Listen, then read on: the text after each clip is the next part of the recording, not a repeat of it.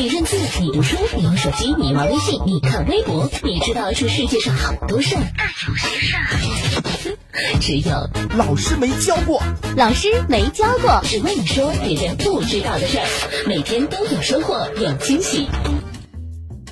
老师没教过，糖糖告诉你。大家好，我是糖糖，今天继续跟大家聊一聊，其他星球上会下雨吗？嗯哼，上期节目跟大家聊了水星、金星和火星的情况，今天继续跟大家说一说有关于木星、土星、天王星以及海王星。离太阳第五近的行星木星，与金星截然不同。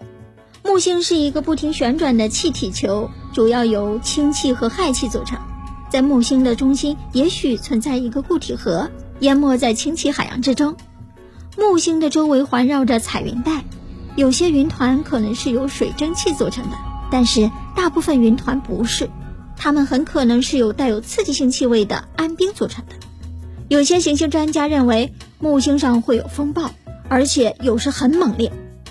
木星上的雨滴或者雪花可能是由氨晶体形成的，但是在落到木星表面的氢气海洋上之前，这些冰晶就会液化，然后。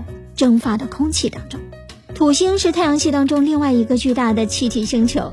土星上的环境与木星的很相似。